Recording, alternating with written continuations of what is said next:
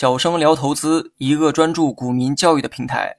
今天我们主要讲的内容是现金流量表中现金的含义。现金流量表中，现金指的是库存现金，可以随时用于支付的存款和现金等价物。库存现金可以随时用于支付的存款，一般就是资产负债表上货币资金项目的内容。准确的说，还应该剔除那些不能随时动用的存款，比如保证金、专项存款等等。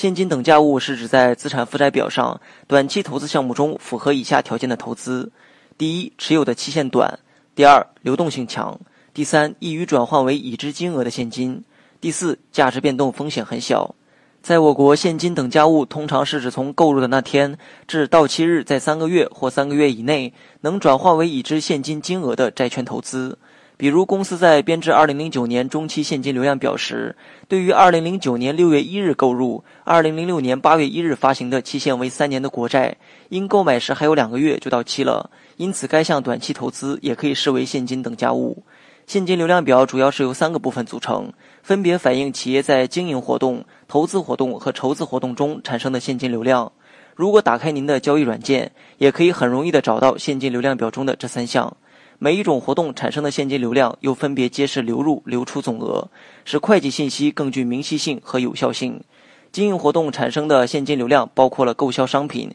提供和接受劳务、经营性租赁、缴纳税款、支付劳务报酬、支付经营费用等活动形成的现金流入和流出。而现金流量净额就是指现金流入与现金流出的差额。好了，本期节目就到这里，详细内容你也可以在节目下方查看文字稿件。